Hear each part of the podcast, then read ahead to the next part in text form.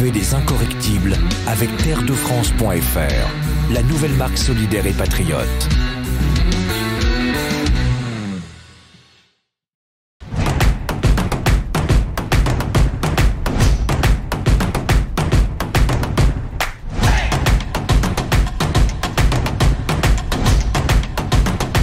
Bonsoir à tous. Après notre petite escapade à Cannes, on y est de retour à Paris dans ce studio des Incorrectibles. Ravi de vous retrouver donc pour ce nouveau numéro. Merci d'être toujours plus nombreux à nous suivre, y compris nos détracteurs qui de Libération au Monde ne savent plus quel qualificatif inventer pour nous qualifier. C'est pourtant facile ce qualificatif. On l'a trouvé pour eux. C'est même le titre de notre émission auquel nous sommes tant attachés, les Incorrectibles. Alors il est vrai que ça pique un peu parfois et vous savez quoi? C'est le but de cette émission. Alors comme on est, paraît-il, incontrôlable, eh bien vous savez quoi? On a pris une décision. On va essayer de le rester avec notre nouvel invité ce dimanche qui sort son nouveau livre en fin de semaine prochaine et qui nous fait donc l'honneur de venir nous le présenter en avant-première ce dimanche soir. Ça s'appelle La chute finale.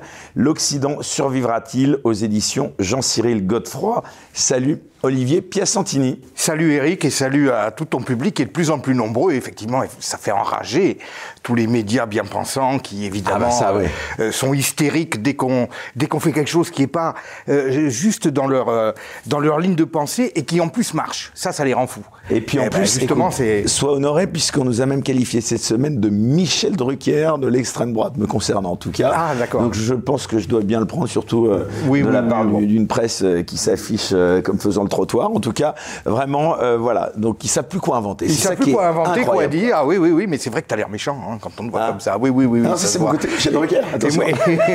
T'es le Michel Drucker méchant. Mais je moi, je suis le BHL aussi méchant. gentil d'ailleurs qu'on le pense d'ailleurs. ah, je ne sais pas, je ne le connais pas. Euh, enfin, en tout cas, il est bien dans la ligne de pensée euh, voilà, très soft et très convenu.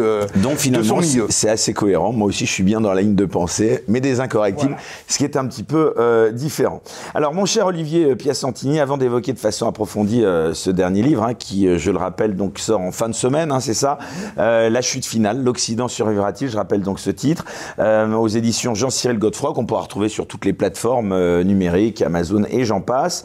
je te propose, puisqu'on se connaît un petit peu, c'est pour ça qu'on va se tutoyer, de nous attarder quelques instants donc sur toi, ta personnalité, ton parcours, car comme je le dis à chaque fois, eh bien, par souci d'honnêteté et de transparence vis-à-vis de ceux qui nous regardent, j'essaye de faire en sorte qu'on sache d'où euh, l'invité parle pour reprendre cette fameuse formule des marxistes d'antan. Alors première question, cher Olivier Piacentini, j'ai envie de te poser donc cette question très simple, mais qui me d'une importance cruciale.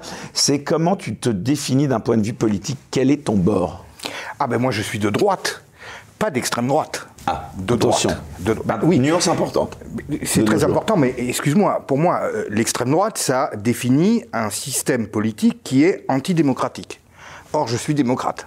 Et d'ailleurs, je me soumets euh, euh, au choix définitif du peuple. Ouais, tu vois, je fais pas de révolution, je fais pas de scandale, je fais pas d'histoire. Je suis un opposant, bien entendu, mais je ne suis pas antidémocratique. Je suis pour la préservation de toutes les libertés publiques et même, je dirais, euh, leur prolongement, parce que je trouve qu'au contraire, on a un recul des libertés publiques depuis 30 ans qu'on est rentré dans une phase de socialisme rampant avec ce mondialisme qui conditionne de plus en plus euh, une ligne de pensée qui veut s'imposer, alors avec des sanctions qui ne sont pas ce qu'elles ont pu être dans certains régimes communistes, bien entendu, comme en URSS ou encore aujourd'hui en Chine, mais quand même une forme d'exclusion sociale, une forme de terminologie qui s'abat sur la personne et qui, qui a l'air, euh, je dirais, de le mettre en marge ou de le présenter comme quelqu'un de dangereux ou, alors aujourd'hui on dit plus fasciste ou réac, qu'on dit euh, complotiste. tout simplement parce que, comme on n'a pas l'air si méchant que ça. Il y a la fachosphère, il y a la complosphère. La complosphère, voilà. Mais les deux En fait, l'une a remplacé l'autre parce que, encore une fois, comme on n'a pas l'air si méchant que ça, le mot fasciste, ça marchait pas. Donc, on vous dit, ah oui, celui-là, oui, ah, vous l'écoutez, mais vous savez, il est complotiste, il, a une petite délubie. Faut pas l'écouter, il a un petit truc dans la tête qui va pas. Voilà. C'est de, de cette manière-là qu'on essaye de nous discréditer. Alors qu'en fait, nous, nous ne faisons que développer des arguments avec des faits, des raisonnements. Et moi, j'aimerais bien qu'en face, j'ai des personnes qui pratique comme moi, c'est-à-dire un débat calme, tranquille, posé, avec des arguments, des faits, des choses factuelles, des choses pensées, construites. Mais non, on nous, envoie toujours les mêmes, euh, les mêmes propos infamants, diffamants, euh, disqualifiants. Bon, ben, c'est bien la preuve qu'en face, il n'y a pas les, les, bons arguments, il n'y a pas la raison qui est dans ce sens-là. Et donc, moi, je récuse complètement ce qualificatif d'extrême droite. Je suis de droite, patriote et libéral. Tu as voté pour qui, tu peux le dire, lors de la ah, présidentielle euh, très, très, clairement, j'ai voté premier tour, deuxième tour pour le Rassemblement national. D'accord. Voilà, sans être totalement convaincu euh, par tout ce qui s'y est dit ou par tout ce qui est fait. Moi-même, certaines des idées qui ont été développées par euh, Marine Le Pen en termes d'économie, puisque c'est un petit peu ma spécialité. Oui, on rappelle d'ailleurs au passage, pardon de t'interrompre, que tu es diplômé de Sciences Po Paris. oui, section économie Donc et finance. tu viens pourtant du Sérail, bien politiquement correct. Hein, Mais à l'époque, c'était moins politiquement correct que ça. Hein. Il y avait quand même plus de débats que ce que je vois aujourd'hui. Hein. Je veux dire, on ne voyait pas des manifs et des histoires parce que l'un d'ici, l'autre qui vient, etc. C'était quand même un peu plus ouvert. Un peu plus ouvert. Là, maintenant, on a l'impression qu'il y a une chape de plomb.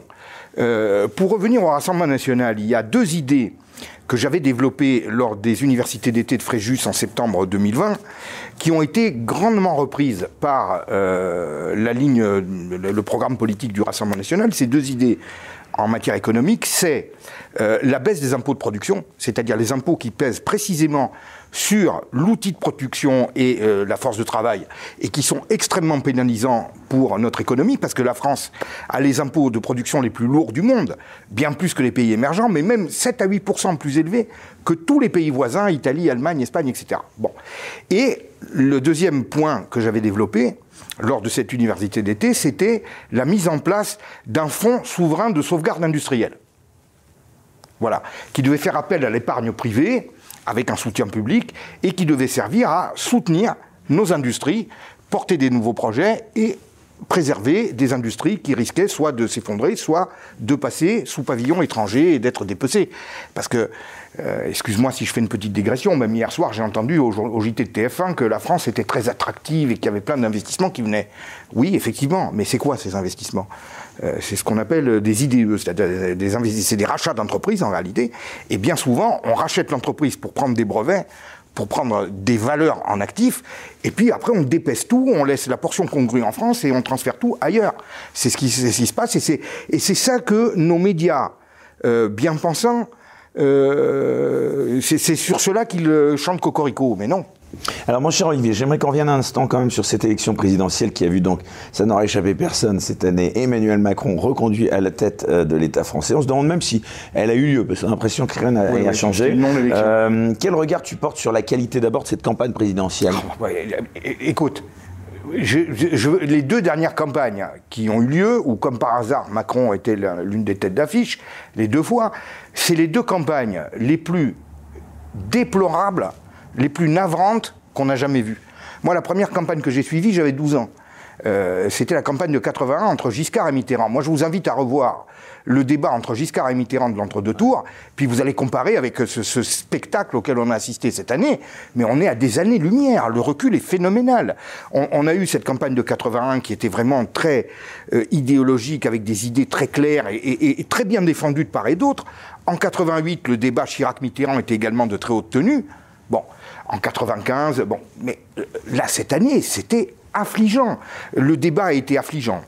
Euh, la campagne a été escamotée par des tas d'événements, euh, les questions sanitaires, évidemment la guerre en Ukraine, le président qui ne veut pas débattre au motif que les autres présidents ne l'avaient pas fait. Mais je croyais qu'avec Macron, on était rentré dans un nouveau monde. Donc logiquement, il n'aurait pas dû faire comme les autres. Il, aurait dû se plier au débat, surtout qu'on est rentré quand même dans une autre ère où les médias sont de plus en plus présents, il y a les chaînes info. Pourquoi a-t-il refusé de débattre avec les autres? C'est quand même étonnant. Bon, donc tout a été fait pour escamoter le débat. Macron n'est sorti de sa boîte qu'au deuxième tour, et il est sorti de sa boîte pour faire quoi? Pour traiter Marine Le Pen d'extrême droite. Extrême droite, extrême droite, extrême droite, extrême droite. On a l'impression que c'était le seul argument qu'ils ah avaient ben, à opposer. Le seul. Le seul. Et c'est toujours des arguments infamants. Moi, je me rappelle lors de la campagne 2017. Euh, Ce qui montre d'ailleurs la pauvreté de l'argumentation aussi. Mais aucune argumentation. Mais, mais honnêtement, je vais être franc. Même pendant le débat, il y avait mille manières de l'attaquer. On aurait dit que c'était la candidate de l'opposition qui défendait son bilan et qui était sur la défensive. Tout ce qu'il disait était attaquable. Et moi, moi j'enrageais devant mon poste de télé de voir qu'il n'y avait pas les bons arguments en face qu'il n'y avait pas les bons arguments en face. Je vais te prendre un exemple, si, tu peux me permettre. À un moment donné, Marine Le Pen l'attaque fort justement sur la directive travailleurs détachés, pour dire qu'elle nous coûtait énormément d'emplois. Et bon. Que lui répond Macron? Il lui dit ah oui, mais vous parlez de la directive travailleurs détachés, mais vous savez qu'il y a je ne sais plus combien de travailleurs détachés français euh, qui travaillent dans les autres pays de la communauté européenne. Et là, pas de réponse. Mais le principe du travailleur détaché, c'est simple. On paye le salaire dans le pays où la personne travaille, mais les charges dans le pays d'origine. Du, travailleur. Est-ce que tu penses qu'il y a beaucoup d'employeurs des pays étrangers qui embauchent des Français en travailleurs détachés qui le font pour payer les charges en France parce que c'est un plus? Bien sûr que non ils prennent des travailleurs français parce qu'ils sont compétents, qu'ils sont motivés, qu'ils ont une certaine formation, etc. Certainement pas pour avoir l'avantage de payer les, charges en France, c'est les plus élevées de toute l'Europe. Donc il suffisait de répondre ça, que ces travailleurs détachés, même si on supprime la directive, ne seraient en rien gênés euh, euh, pour être embauchés à l'étranger. Ce n'est pas pour ça que les gens les embauchent. Elle n'a pas su répondre. Oui, donc tu as trouvé ce débat euh, décevant. Bah, terriblement décevant. Enfin, et alors, le comportement, je trouve, de, Macron, narquois, euh, qu'il a toisé, qu'il a regardé de haut, méprisant, alors qu'il sait qu'elle représente quand même. 13 euh, millions. 13 millions d'électeurs, ou alors 14, 13. Tour. Bon, ben voilà. Bon, ben, j'ai trouvé que c'était vraiment euh, navrant, et, ça illustre vraiment sa personnalité arrogante qui méprise une partie des Français, tous ceux qui ne sont pas sur les mêmes euh, idées politiques que lui, mais également sur le même plan social et sur, euh, je dirais, la position socioculturelle. Il a l'impression que nous sommes tous des, débiles qui comprennent rien, qui ne sommes pas dans le vent. bon, et il l'a vraiment montré le soir. Et bon, ce débat m'a consterné, consterné, Et il a été réélu. En tout cas, je le rappelais, donc tu es économiste également de formation. Alors j'aimerais savoir quel regard tu portes sur l'état économique de la France et de l'Europe euh, aujourd'hui euh, L'inflation notamment, on en parle beaucoup ces derniers jours, c'est quelque chose qui t'inquiète? Ben, Qui m'inquiète, mais que j'ai annoncé déjà l'année dernière, puisque j'avais fait un article euh, au mois d'avril 2021 sur Boulevard Voltaire, que vous pouvez retrouver, où je parlais de l'inflation qui allait arriver, mais d'une manière fracassante. Et cette inflation qui est là aujourd'hui, qui est là depuis sept mois, maintenant on commence à la mettre sur le dos de la guerre en Ukraine. Mais ce n'est pas vrai. On l'a mis sur le dos de tout un tas de trucs, je ne sais plus, des événements sporadiques, conjoncturels. Mais non, l'inflation est là tout simplement parce qu'on a créé de la monnaie sans aucun support économique. On a fabriqué de l'argent. Alors, on sait plus la planche à billets des années 30 comme en Allemagne, mais c'est des émissions de titres de dette que la BCE rachète automatiquement, quel que soit leur montant, et à des conditions avantageuses. Donc, c'est de la masse monétaire qu'on a créée, et comme toujours, quand on crée de la masse monétaire, qui n'est pas corrélé à de la production, vous avez de l'inflation qui se produit immédiatement. J'en ai parlé dès euh, avril 2021. J'ai souligné à ce moment-là, j'avais fait un autre article pour parler des problèmes euh, qui seraient liés au taux d'intérêt. Parce qu'on on me disait à l'époque, oui, mais on peut s'endetter, les taux, ils sont négatifs. Bah oui, mais ils ne vont pas rester négatifs euh, ad vitam aeternam. Bien. Et donc, j'avais expliqué dans un article, toujours sur Boulevard Voltaire, qu'un point de hausse des taux d'intérêt allait coûter 39 milliards d'euros au budget de l'État. Il y a deux semaines, le gouverneur de la Banque de France a fait euh, une alerte pour dire voilà, un point de hausse d'intérêt, ça va nous coûter 36 milliards par point de, au, budget de l'État. 1,36 milliard, 2,72 milliards. Je te rappelle, le budget de l'État, c'est de l'ordre de 400 milliards d'euros. Donc tu vois un petit peu la catastrophe qui se profile. Et c'est le gouverneur de la Banque de France qui tire la sonnette d'alarme maintenant. Mais il pouvait la tirer l'année dernière, il savait très bien. Hein. Il savait très bien.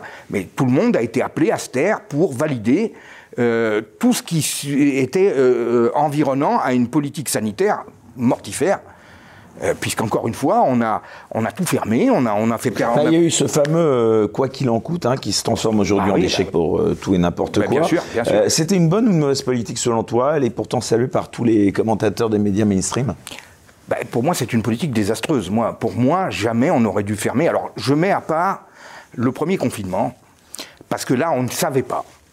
Donc, on est obligé peut-être de, mettre en place, je dirais, une politique de prudence plus qu'à l'accoutumée. Donc, sur le premier confinement, j'ai été peu critique parce que j'ai été critique sur la communication du gouvernement complètement chaotique. Euh, bon, euh, mais pas sur le fond de l'affaire, parce qu'on ne sait pas quelle est euh, la létalité du virus, sa propagation. Donc, non, mais sur les questions de l'aide financière apportée aux entreprises. Sur l'aide financière, alors, encore une fois, sur les deux premiers mois, je n'ai pas critiqué plus que ça, puisqu'on ferme, il faut bien quand même apporter. Mais le problème, c'est que ça s'est prolongé au-delà de toute raison. C'est-à-dire qu'on a eu des confinements euh, jusque, je, crois, en, juin 2021. Or, à partir du mois de. Il y, a eu un, deuxième confinement, je crois, à partir du mois fin octobre à partir de là, on voyait bien quand même que l'épidémie n'était pas la peste noire qu'on nous décrivait. Et donc on aurait pu travailler différemment pour ménager, euh, je dirais, une part d'activité auprès de tout un tas de commerces et, de lieux de, divertissement qui étaient complètement euh, fermés. On aurait pu leur appliquer un protocole sanitaire relativement souple, mais qui permettait quand même de préserver la santé, et derrière, leur accorder des exonérations de charges sociales partielles, de charges sociales et d'impôts, ça aurait permis de maintenir la barque de façon beaucoup moins coûteuse. On a choisi une politique qui a coulé les petites boîtes, qui les a aidés, mais enfin, qui, leur a maintenu la tête à peine hors de l'eau, et finalement, euh, euh, ça les a plutôt plombés qu'autre chose. Et puis, au final, ça coûte énormément d'argent, puisqu'encore une fois, on fabrique de la monnaie sans aucun support de production. Et c'est comme de la fausse monnaie, en quelque sorte. La fausse monnaie, elle s'annule avec l'inflation, tout simplement. Est-ce qu'on est au bord, selon toi, d'une nouvelle crise économique, voire d'un effondrement? Ben, Bien sûr. Ah. C'est l'évidence même. Nous allons avoir une remontée des taux d'intérêt. Qui dit remontée des taux d'intérêt dit euh, frilosité des investisseurs qui auront plus la facilité de l'argent, etc. Les cours de bourse ont été maintenus de façon artificielle par cette politique, c'est-à-dire qu'on on, fait rentrer de l'argent en masse qui va se placer sur les actifs financiers comme les actions du CAC 40, l'immobilier de luxe, etc. Mais à partir du moment où il n'y a plus l'argent qui arrive tout d'un coup, à un moment donné, ça va s'arrêter. Et, ça va forcément s'effondrer. Euh, nous avons une dette globale qui... La fameuse théorie du Great Reset, tu y crois?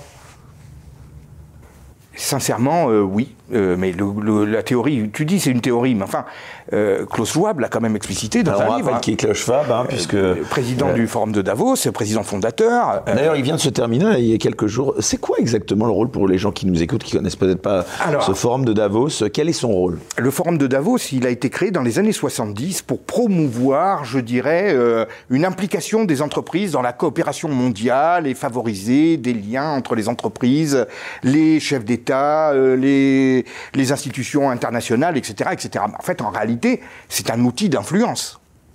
C'est un outil d'influence à l'heure où les multinationales prennent de plus en plus d'importance au niveau des affaires du monde et de plus en plus de puissance. Euh, moi, je dis toujours, il faut regarder les choses en face. Depuis 50 ans, les États ne cessent de s'appauvrir et le marqueur principal, c'est l'endettement. Pourquoi les États s'endettent? Ben, C'est tout simplement parce qu'ils n'arrivent plus à maintenir leur train de vie et le train de vie des populations qu'ils soutiennent à travers les politiques sociales. Donc, s'ils n'arrivent plus à maintenir leur, train de vie, ils s'endettent. Ils s'endettent auprès de qui? Auprès des grandes banques. Donc se crée un lien de dépendance. Le deuxième lien de dépendance, c'est le fait qu'on ait ouvert complètement les frontières à toute la circulation des produits, des capitaux, etc.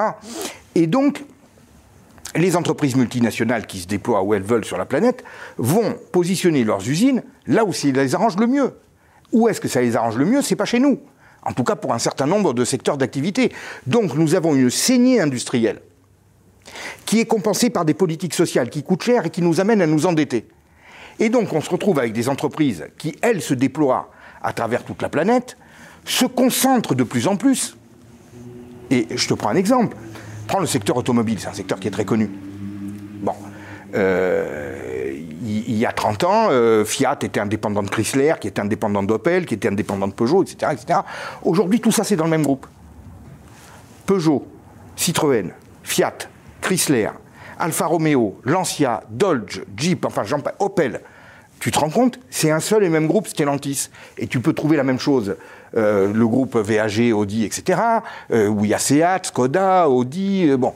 Bref, on est en train d'avoir des oligopoles mondiaux qui contrôlent chacun un secteur. Et tout ça au détriment, évidemment Des consommateurs, au détriment des États, parce que ces groupes-là te disent ah ben moi, si vous ne faites pas comme je vous dis, ben, mes usines là, je les enlève, je les mets là-bas, etc. Tout le monde est en train de passer sous la coupe de ces gens-là.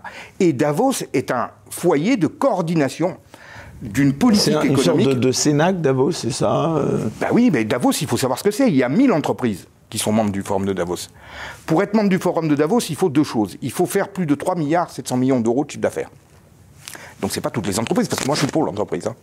je ne suis même pas contre les multinationales. On n'y est pas encore, je rassure. on n'y est pas encore. Moi je suis pour la liberté d'entreprendre, pour l'entreprise. Mais dans le cadre... Attends, attends, c'est colossal. 3 milliards... 3 milliards 700 millions. Ça, c'est pour être membre du Ça, c'est le ticket d'entrée. Ticket d'entrée, il faut qu'elle paye 48 000 euros pour y participer. Voilà. Et il y en a 1000. Donc 48 millions, c'est ce que rentre le Forum de Davos au titre rien que du, je dirais, des droits, des droits d'entrée. Après, évidemment, il doit y avoir du sponsoring, etc., etc., des dons, enfin bon, bref. Ce Forum de Davos, ce sont ces entreprises qui invitent qui, est la puissance invitante. Qui invite qui euh, euh, Des pontes des institutions internationales, euh, président de l'OMS, de l'ONU, etc., et des chefs d'État. Et on a l'impression que ces gens-là se réunissent pour prendre le pouls. Mais pour prendre le pouls de quoi En fait, pour, pour avoir un petit peu une feuille de route de ce que ces grandes entreprises souhaiteraient. Souhaiteraient pourquoi? Alors on parle toujours de coopération internationale, de lutte contre le réchauffement, etc. Mais en fait, en réalité, c'est bien entendu ce qu'elles souhaitent en termes d'intérêt, de leurs intérêts. Et leur intérêt, c'est un monde de plus en plus globalisé, unifié, où on, abandonnerait toutes les frontières en termes de circulation des hommes, des capitaux. Mais ils auraient un intérêt à un effondrement économique mondial, ces gens-là? Ah non, ils n'ont pas intérêt à un effondrement économique on est mondial. Là-dessus. là-dessus, on est bien d'accord. Mais le problème, c'est que c'est leur politique de fuite en avant qui est en train de le provoquer. Est-ce que j'ai deux minutes pour développer? Vas-y, vas-y. Bon. En 2013, les États comme la France, l'Italie, l'Espagne étaient au bord de l'effondrement parce qu'il y avait la crise des dettes souveraines et il, il risquait d'y avoir une flambée spéculative qui ferait monter les taux d'intérêt de la dette, j'en ai parlé tout à l'heure, et donc placerait ces pays en grande difficulté. Qu'a fait la Banque Centrale Européenne? Elle a initié le quoi qu'il en coûte, politique de quantitative easing, c'est là que ça a commencé. Et donc, on, a commencé à racheter les titres de dette de ces pays pour éviter qu'elles ne subissent la spéculation. Mais avec une contrepartie. Ces pays avaient deux ans pour se restructurer et en finir avec les déficits. Or, cette politique, elle a été prolongée bien au-delà. Pourquoi? Mon point de vue à moi, il est simple.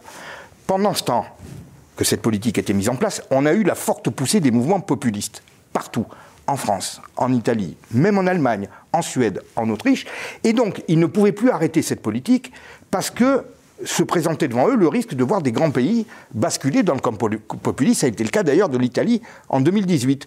Et donc, on a maintenu cette politique de fabrication d'argent folle, euh, pour essayer de passer le cap de cette période difficile où ça tanguait. Et au final, on arrive aujourd'hui à une création monétaire complètement dérégulée, complètement folle, qui affaiblit nos monnaies, qui fait que nos monnaies commencent à être de moins en moins crédibles, qu'il s'agisse du dollar ou de l'euro, et que ça risque de provoquer de très graves conséquences euh, dans, les, dans les mois, à mon avis, les mois à venir.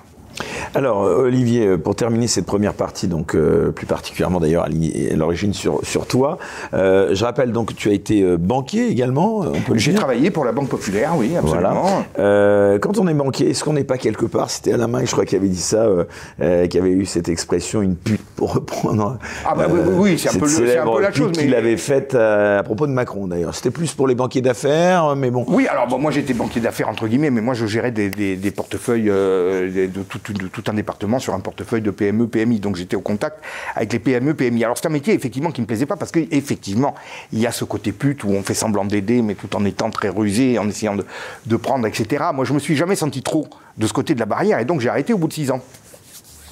Alors que j'avais un très bon poste, et, mais, c'est un métier qui me plaisait pas. Pourquoi tu as arrêté? Parce que je n'aimais pas cette position dans laquelle j'étais vis-à-vis de, vis-à-vis de la clientèle. D'accord.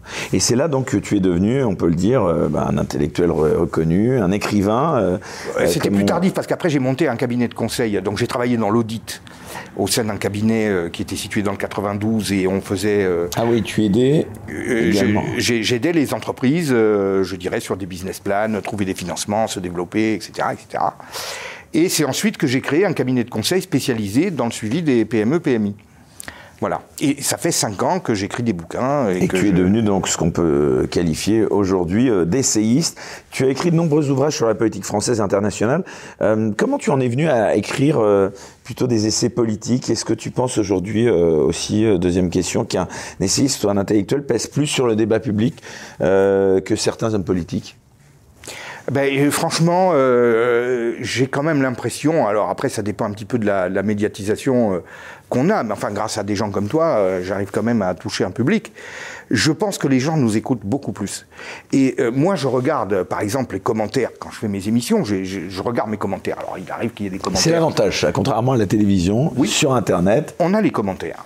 Bien, je regarde les commentaires. Alors évidemment, ça arrive que je me fasse insulter ou critiquer ou, ou reprendre sur ce que j'ai dit, mais ça, c'est tout à fait normal. Les gens c'est normal, on s'expose, donc on s'expose à tout. Bon. Alors je profite d'ailleurs de cette petite parenthèse également pour dire aux gens qui commentent en direct, enfin au moment où cette émission est diffusée, que nous ne faisons pas de censure ni dans l'émission, ni dans les commentaires. Ah ben c'est très bien parce que justement, bah moi je trouve c'est un des choses. plus à la fois soi-même sur la façon de se et présenter. Et pire, qu'on les lit.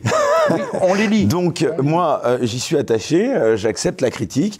Bon, après, ah, ça ne veut pas dire qu'elle me fait plaisir hein, tout le temps, mais, en tout cas... Tu n'es pas un vrai d'extrême droite alors? Eh ben ah, écoute, euh, non mais je pense que le truc par hein. rapport au canapé, d'ailleurs au passage, il est orange, il n'est pas rouge. mais, tu sais qu'il y avait eu la révolution orange en Ukraine en 2004. Ah, hein. Attention, attention, parce que je vais encore me faire traiter d'une nouvelle sphère.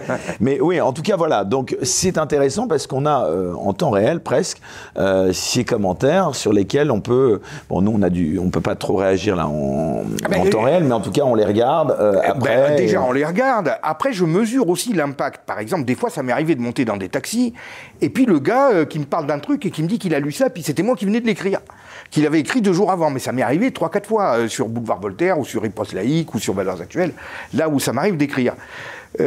J'ai quand même l'impression que nos idées pénètrent de plus en plus dans l'opinion et que justement cette position qu'on a est très écoutée elle est écoutée avec attention, elle peut être critiquée, mais en ah, les audiences le prouvent en tout cas sur Internet. Les audiences le prouvent parce que nous, on sait très bien qu'on ne défend pas euh, je dirais, une chapelle ou un parti. On va dire les choses comme on les pense et, comme on pense qu'il Tu n'as jamais été encarté, comme on dit euh, Tu disais que tu ah, avais. J'ai été encarté au Rassemblement pour la République pendant très longtemps. D'accord. Mais aujourd'hui, tu n'es pas au RN euh Non, je ne suis pas au RN, je ne suis pas debout la France, je participe. Tu n'es pas à Reconquête non plus Je ne suis pas à Reconquête non plus. mais alors, le problème, c'est quand Reconquête a été créé, moi j'étais très souffrant, tu vois, donc je ne pouvais plus être nulle part. Hein. Bon, mais ça, c'est autre chose. Mais euh, non, je ne suis pas encarté parce que bon, je, veux garder quand même ma liberté de penser. Après, j'ai mes préférences et puis après, je regarde la situation politique et puis je me dis bon, mais il faut quand même essayer de soutenir les partis qui ont le plus de chances de passer Pour ces prochaines législatives, il y en a beaucoup qui brandissent la carte, euh, l'épouvantail euh, Jean-Luc Mélenchon, Premier ministre. Tu crois ou pas Je n'y crois pas, puisque la gauche pèse 30% des voix. Donc je vois pas comment on peut gagner une élection avec 30% des voix. En fait, Mélenchon, c'est une illusion. la gauche rassemblée, hein, en plus. Toute la euh. gauche rassemblée. Ben, on n'a jamais vu un chiffre aussi, aussi bas. C'est-à-dire que dans toute l'histoire politique de la Ve République, on n'a jamais vu la gauche à 30% au premier tour. Jamais vu. Jamais vu la gauche aussi bas. Parlons même pas du Parti socialiste. Ah oui, voilà, ah bah carrément, c'est carrément, c'est la misère. Mais tout ça, c'est dû à l'immense talent de Jean-Luc Mélenchon, le talent de battleur et le talent d'orateur. Mais oui, il faut dire les choses. Et je pense que si on l'avait de notre côté, ben, on aurait gagné. Moi, je te le dis clairement, euh, si on avait lui comme candidat, mais évidemment, euh, pas raconter ce qu'il raconte, parce que euh, Mélenchon, quand même, il réussit vraiment un exploit. Il arrive à faire vivre des idées qui sont périmées depuis 30 ans et qui, partout où elles ont été appliquées, n'ont donné que des catastrophes. Et lui veut maintenir ce genre de choses. Tiens, je l'écoutais à certains débats, alors il disait, voilà, nous on va faire différemment, euh, on va pas partir de l'offre, on va partir des besoins des gens et on va servir les besoins des gens. Mais c'est typique du communisme que de ne pas être connecté au marché. Le marché, c'est quoi? Ben, C'est ce dont les gens ont envie, tout simplement. Et donc de, de, de, prétendre euh, répondre aux besoins des gens euh, sans même savoir ce qu'ils sont, c'est-à-dire c'est toi qui dictes les besoins des gens. C'est typiquement le communisme, à la fois dans le, mode économique, mais également le mode politique et le mode de pensée. Bon, mais personne ne lui a jamais répondu là-dessus, alors que c'est vraiment évident. Ça a déjà été appliqué. À, Cuba, en Corée du Nord, au Venezuela. Alors, à un moment donné, il était. Oui, parce qu'il arrive à, quand même se positionner comme un homme neuf, alors qu'il a fait partie ah ben, de plein de gouvernements. Ah oui, mais euh, il, il, a fait partie du des gouvernements Jospin. Euh, Bon, et puis encore une fois, ces idées, c'est des vieilles idées, des très vieilles idées qui n'ont jamais marché. Mais lui, avec son talent et toutes les références culturelles qu'il a été sénateur. Euh. Il a été sénateur très longtemps. Euh, euh, maintenant, il est député. bon, ben, c'est, il fait du neuf avec du vieux. Il arrive à faire oublier tout ça. Il y a quand même une certaine complaisance de certains médias, hein, parce que des fois, on peut lui répondre aussi. Et puis bon, lui, ça passe quoi, on va dire. Hein. Il y, a des gens qui l'aiment beaucoup. Il passe chez Ruquier carrément. c'est le ah bah, il a la carte, il, a la il a la carte du club. Bon. Mais il faut reconnaître qu'il sait s'exprimer, à la fois comme orateur, comme débatteur, avec des références culturelles. Et en fait, il arrive à ressusciter des idées totalement fausses et périmées sur son seul talent. Et en plus, à faire des voix, maintenant, ça fait deux fois qu'il risque de passer au deuxième tour. Dans un contexte où la gauche est Et il a digéré le Parti Socialiste, qui est quand même incroyable. Oui, c'est incroyable. Enfin, il faut dire que le Parti Socialiste il, a mis du sien, hein, parce que depuis 5 ans, ça va de catastrophe en, catastrophe. Hein, ça ne cesse de s'écrouler. Hein. Ah, moi, je suis très content de l'écroulement du Parti Socialiste. Enfin, c'est un peu le cas aussi pour les Républicains. Ah ben maintenant c'est les Républicains aussi, mais oui, mais parce que. Tiens, d'ailleurs au passage, tu as vu que Valérie Pécresse a, a, pu récupérer l'intégralité du prêt qu'elle avait. Euh, ah, j'étais pas au Suite à l'appel donc des 5 millions d'euros, tu. Et elle les a eu. Elle les a eu, elle en a 5,1 même. Les gens ont donné de l'argent. Eh ben écoute, apparemment comme ah ben, elle a bien de la chance. Hein. Écoute, euh, c'est tant mieux pour elle. Moi, je, moi, je les gens pas la pierre. Hein. je sais pas. Moi, je, je vais pas lui jeter la pierre, mais bon, euh, honnêtement, moi, moi, je la connais, on le sait. Moi, depuis le début, je ne crois pas du tout à sa candidature. Et puis, euh, il y a un problème, au-delà même de sa personne. Les républicains, il faut quand même savoir ce qu'ils veulent. Parce qu'aujourd'hui, la principale thématique euh, actuelle, c'est souverainisme contre mondialisme. C'est plus les questions de libéralisme économique ou autre, on n'en est plus là. Souverainisme contre mondialisme. Quelle est la position des républicains? Tu peux me la dire, toi? J'ai du mal. Ben voilà. Alors, on s'est retrouvé avec une primaire où Ciotti, qui est plutôt souverainiste, 44, et Pécresse, qui est on ne sait plus trop quoi. Bon, mais tout ça n'est pas clair. Un, parti politique, il faut qu'il ait une ligne politique. Comme LFI, LFI a une ligne politique, il a choisi son camp à tous les points de vue. Ah ben, c'est cohérent. Ça tient pas debout, mais c'est cohérent. Dans l'oreille des électeurs, on sait ce qu'ils veulent. Macron, c'est cohérent. Les républicains, c'est un grand fourre-tout. En fait, c'est un parti de notables. Ces partis-là, comme le PS et le, les Républicains, sont en train de devenir les équivalents de ce que fut le parti radical, grand parti de la Troisième République, mais qui finalement ne trouve plus de positionnement et donc euh, se retrouve un parti de notables implanté dans quelques endroits. Alors on essaye de maintenir à flot à peu près quelques bastions, mais il n'y a plus, a plus d'esprit autour de ça. Alors, mon cher Olivier euh, Piacentini, je te propose à présent donc euh, d'aborder plus précisément euh, ta pensée, tes réflexions, donc que tu développes, hein, notamment, donc on le rappelle, comme je le disais en introduction, dans ce nouveau livre qui est à paraître en fin de semaine prochaine sur toutes les plateformes, Amazon et j'en passe, je le disais, aux éditions Jean-Cyril Godefroy, qui s'intitule La chute finale, l'Occident survivra-t-il? Alors, première question que j'ai envie de te poser, c'est sur la genèse de ce livre. Est-ce que c'est la suite de tes précédents ouvrages dont notamment Le Crépuscule de l'Occident qui était paru en 2017, ou encore Vers la chute de l'Empire occidental, paru une année auparavant, c'était en 2016. Euh, alors c'est un prolongement, mais alors là aujourd'hui je suis dans un prolongement dynamique, entre guillemets. Pourquoi? Parce que vers la chute de l'Empire occidental, je décrivais la situation économique et géostratégique de l'Occident par rapport à ses autres rivaux. Donc c'était une analyse de situation, si tu veux. Bon. Le crépuscule de l'Occident, j'analysais les racines profondes de notre déclin, que j'attribuais en termes économiques au keynésianisme, c'est-à-dire à ces politiques euh, d'assistanat social et d'investissement de l'État euh, trop important dans l'économie qui, petit à petit, amènent, je dirais, à euh, un enlisement économique. Bon, là, je suis sur autre chose. Là, aujourd'hui, je sens que notre société est à ce point fragilisée que je vois comment elle pourrait s'effondrer. Et que je vois l'effondrement même se profiler à l'horizon, alors je ne sais pas exactement quand. Et j'ai l'impression que c'est en train quand même de, se marquer. C'est-à-dire que, par exemple, d'un point de vue géostratégique, on va enlever toute la connotation morale, moralisante, etc. de la chose. Mais quand on voit qu'un Vladimir Poutine se permet d'attaquer en Ukraine, qu'est-ce que ça veut dire? Ça veut dire qu'il n'a pas peur de l'Occident. Il fait ce qu'il veut. Il n'a pas peur. Est-ce qu'il a tort ou est-ce qu'il a raison? On ne sait pas. Mais le fait est qu'il n'a pas peur. Est-ce qu'il a raison de ne pas avoir peur? Maintenant que ça fait trois mois. Qu'est-ce que tu en dis, toi? Tu as l'impression qu'il est vraiment embêté plus que ça. Tu as l'impression qu'il y a quelque chose en face. Moi, cette histoire de la Russie, euh, je trouve que l'Occident est complètement à côté de la plaque parce que on a fait de la Russie notre ennemi.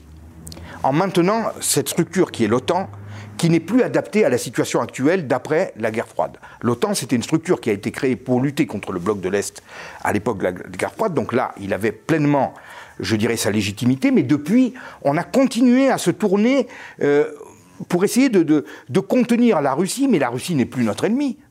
Depuis 30 ans, la Russie n'est plus notre ennemi. Mais on continue à focaliser sur elle, alors qu'il y a d'autres dangers qui sont apparus par ailleurs. Certaines puissances du monde musulman islamique, comme par exemple la Turquie, qui aujourd'hui n'hésite plus à se positionner comme des ennemis, prêts à essayer de, nous conquérir et d'islamiser l'Europe, c'est pas moi qui le dis, c'est Erdogan, vous pouvez retrouver toutes ces situations, eh ben, la Turquie, elle est membre de l'OTAN. Pour moi, c'est pas cohérent. Et la Turquie a causé du tort à la France euh, il y a de ça un an et demi en attaquant une de ses vedettes euh, qui, patrouillait au large de la Libye. Euh, elle, a provoqué des tensions au large de Chypre dans des zones de forage pétroliers qui étaient, je dirais, gérées par Total et Leni, la compagnie italienne. Eh bien, il y a eu vraiment des problèmes avec carrément des escarmouches presque dans ces zones-là. Est-ce que la Turquie est notre ami, est notre allié? Non. son chef d'État ne cesse de nous critiquer et même d'exposer de, des intentions euh, malhonnêtes vis-à-vis de nous, et d'ailleurs avait même soutenu Daesh à un certain moment en sous-main pendant que nous, nous combattions les terroristes. Donc on a une structure qui est inadaptée, qui a éloigné la Russie de nous et qui l'a rapprochée de la Chine. Parce que la Russie a besoin d'avoir des alliés. Donc on a ce problème-là. Mais en même temps qu'on a fait ça, c'est-à-dire qu'on méprise tout ce que dit Poutine, en même temps qu'on essaye de s'en éloigner et de le critiquer, par ailleurs, on ne met rien en place pour le soumettre. Mais donc, qu'est-ce qu'il fait à un moment donné? Il attaque et il se dit, mais ils vont rien me faire. Ou des petits trucs, quoi. Bon, quand il a attaqué euh, la Crimée en 2014, qu'est-ce qui s'est passé? On a mis en place des sanctions, sanctions commerciales, euh, etc. Alors, on n'exporte plus des pommes, euh, des poires, ou je ne sais quoi. Ben, c'est très simple. Hein. Maintenant, c'est les Russes, ils les font eux-mêmes. Ils prennent plus les, pommes françaises et ce sont nos, producteurs de fruits qui ont perdu énormément de chiffre d'affaires vis-à-vis de la Russie. Ils le font eux-mêmes. Et au passage, ça prouve bien que le libre-échangisme n'est pas toujours euh, porteur de progrès et de profit, comme on le dit, puisque les Russes ont profité de ces sanctions. Moi, j'ai le sentiment qu'aujourd'hui, les sanctions, ou en tout cas une partie des sanctions, ne sont pas des sanctions pour Poutine, mais pour nous. C'est-à-dire, on se sanctionne nous-mêmes. Maintenant, ça fait trois mois et demi qu'il y a la guerre on n'a pas l'impression que c'est en passe de s'arrêter parce que l'économie russe serait en passe de s'effondrer. Ce n'est pas le cas.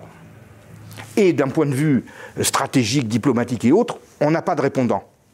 Donc, on voit bien que l'Occident recule, qu'il est, euh, je dirais, il n'est pas en mesure d'arrêter ce qu'il a identifié comme un ennemi après, chacun voit comme il veut. Hein. Mais en tout cas, d'un point de vue opérationnel, l'Occident n'est pas en mesure d'arrêter Poutine. Alors, parlant d'Occident, la question de la civilisation occidentale, de civilisation, j'entends, c'est vraiment un des thèmes de prédilection de tes ouvrages, euh, Olivier? Oui, oui, oui, c'est une thématique qui me touche beaucoup. Pourquoi elle est si centrale pour toi, cette question de la civilisation ah ben, Je ne sais pas. Alors, écoute, euh, je, vais te dire quelque chose. Hein. C'est peut-être mes origines italiennes, parce qu'on euh, est très sensible aux effondrements de civilisation en Italie, parce qu'on s'est effondré déjà deux fois en Italie, pendant la période romaine et puis après pendant la période renaissance. Je que tu avais des origines corse. Ben, corse et italienne, les deux, les deux.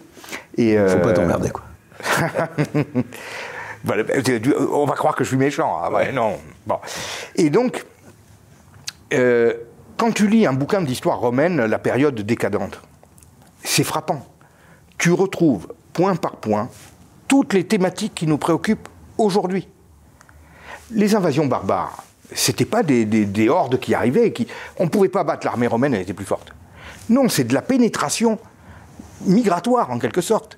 Et après, ces barbares s'installaient dans euh, des régions qu'on leur accordait, puis on leur accordait bon, des dérogations spéciales et tout. On en avait besoin parce que l'armée romaine, les Romains voulaient plus y aller, donc on prenait des barbares. Mais en même temps qu'ils étaient dans l'armée romaine, ben, ils avaient leurs revendications à eux, ils avaient leur... Euh, euh, voilà, alors les Romains se posaient toujours la question, mais est-ce qu'on cède, est-ce qu'on cède pas? Oh, ben, on va toujours finir par les rattraper, hein, on, est, on est supérieur, etc. Il y a ce sentiment de supériorité qui fait qu'on croit qu'on va toujours réussir à les manipuler, et puis finalement, non. Euh, même la question de la production, quand l'Empire était finalement suffisamment étendu, on ne faisait plus appel aux producteurs de la péninsule italique, on faisait venir d'ailleurs ce qui était produit par des esclaves des régions qu'on avait conquises, etc. Et donc, le peuple romain se retrouvait de plus en plus au chômage, en déshérence, et alors on lui proposait des jeux, du pain, etc. Et il y a énormément de points de ressemblance, hein.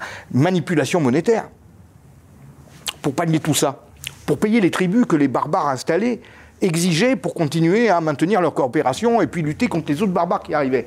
Mais il fallait payer des tribus. Alors il y avait de moins en moins d'argent, mais on faisait des manipulations monétaires avec le sesterce, etc.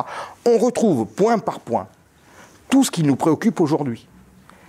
Et moi, je vois qu'aujourd'hui, notre civilisation, euh, bon, j'ai 50 ans, donc euh, j'ai vraiment le sentiment d'un recul considérable en, quelques décennies euh, de notre civilisation, à la fois, je dirais, sa prospérité, sa sécurité, l'emprise qu'on a sur le reste du monde, euh, notre sécurité, même en tant que Français, quand on voyage à l'étranger, on n'est plus respecté comme avant. Ce n'est plus la même chose. Il y a véritablement un recul de notre civilisation qui m'inquiète beaucoup.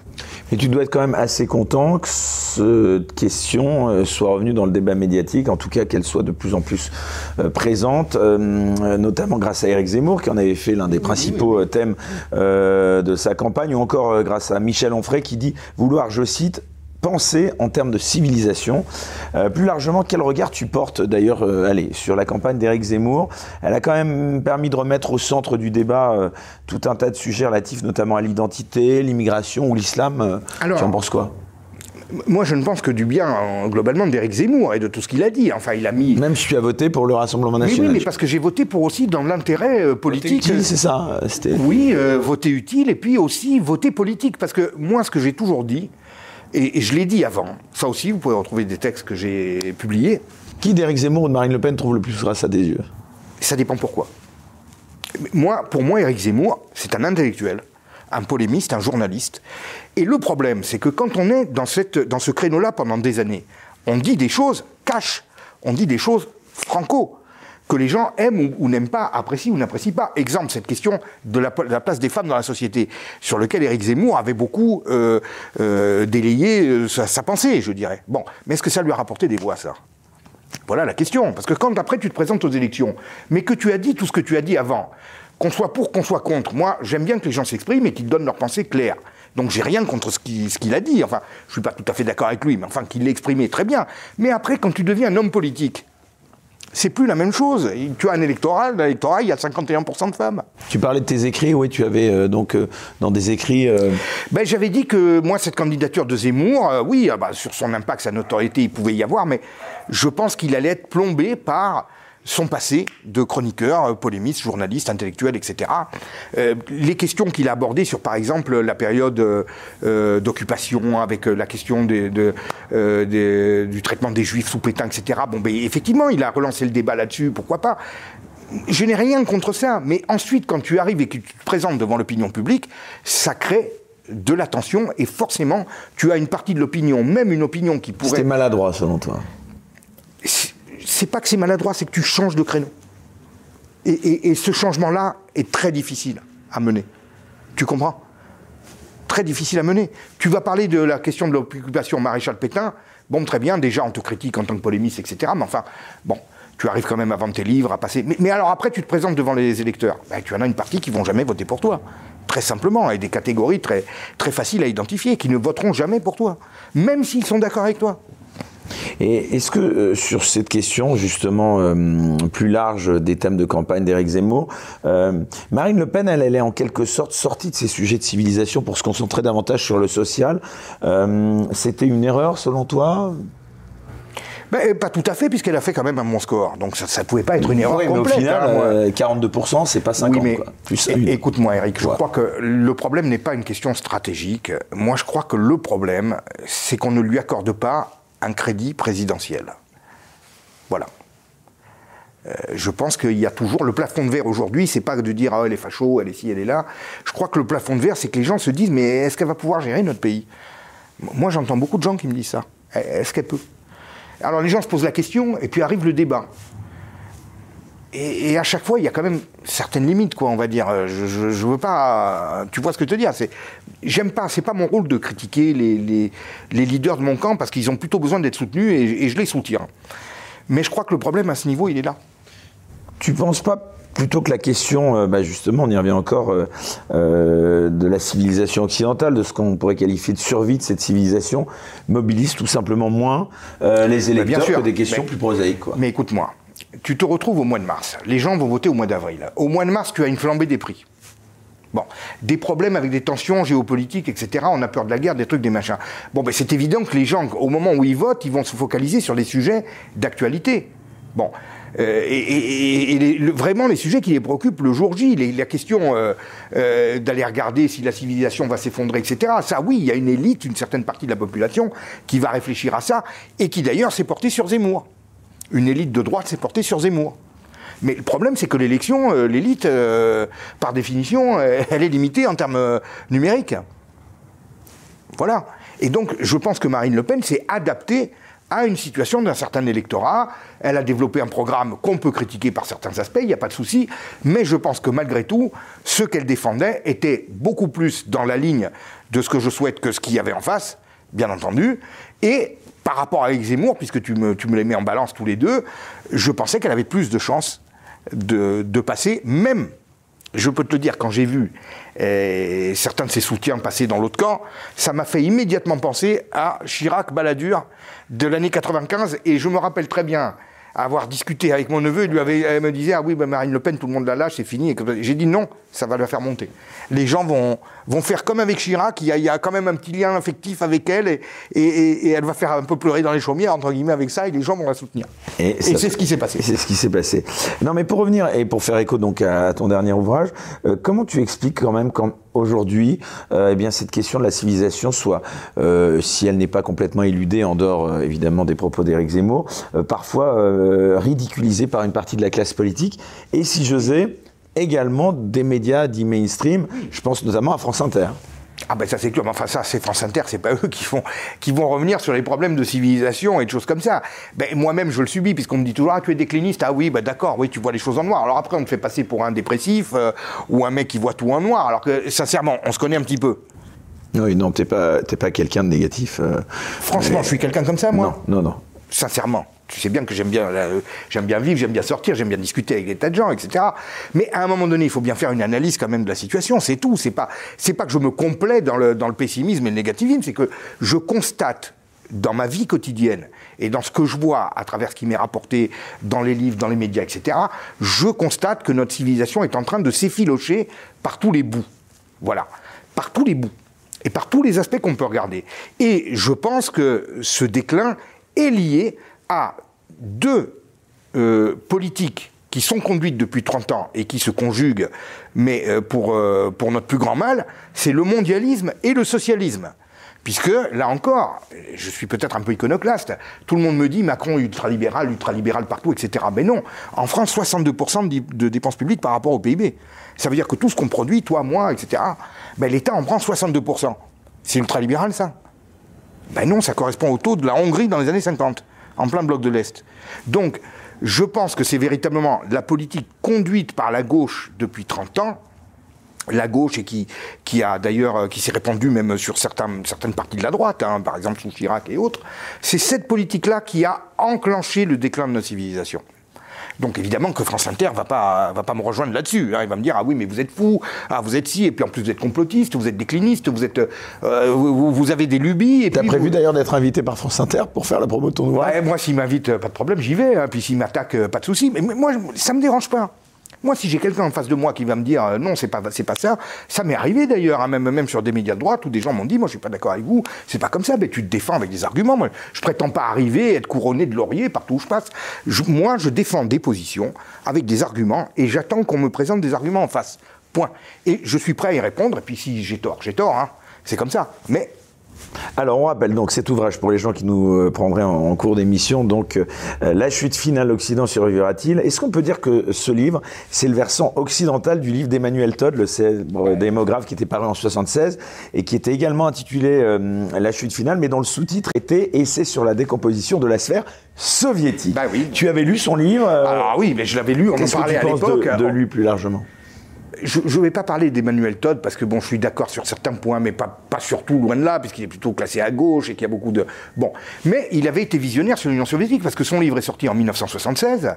Ben, en 1976, personne ne voyait l'Union soviétique s'écrouler. Même mieux, on était persuadé que nous allions devenir soviétiques. Et d'ailleurs, à Sciences Po, il y avait des, cours sur la thématique de la planification socialiste, comment l'adapter à notre civilisation, etc., à, notre monde à nous, euh, comment, comment. Pratiquement, c'était l'Occident qui cherchait à coller à l'Union soviétique parce que on voyait l'Union soviétique progresser de tous les côtés, à la fois, euh, je dirais, d'un point de vue militaire, d'un point de vue stratégique, euh, l'influence qu'elle avait dans les médias et dans les milieux intellectuels en France.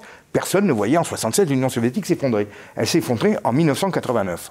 Bon, moi je vois ça du côté de l'Occident aujourd'hui. Euh, je pense que ça peut arriver. Mais comme je dis dans mon livre, c'est pour ça que je, vous appelle quand même à le lire.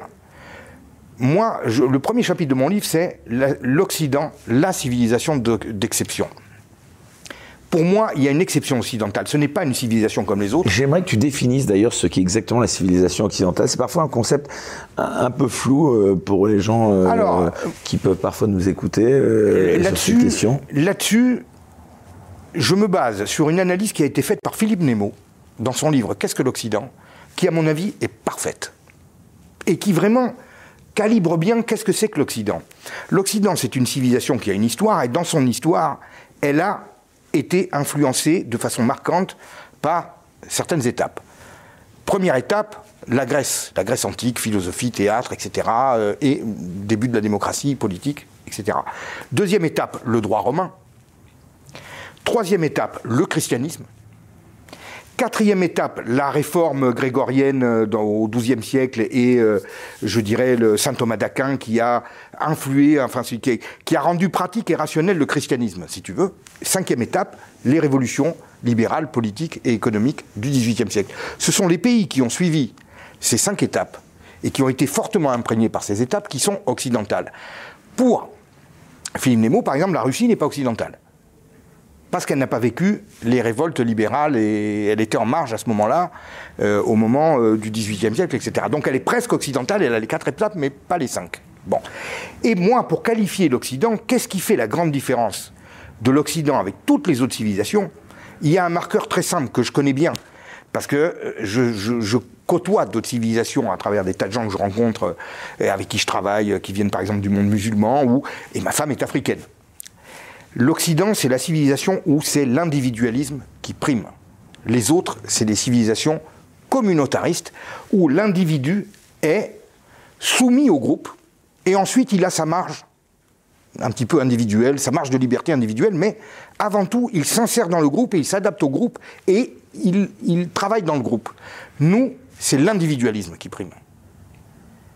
Nous sommes avant tout individualistes et après, c'est le groupe qui est constitué de ces individus qui s'organisent. C'est différent.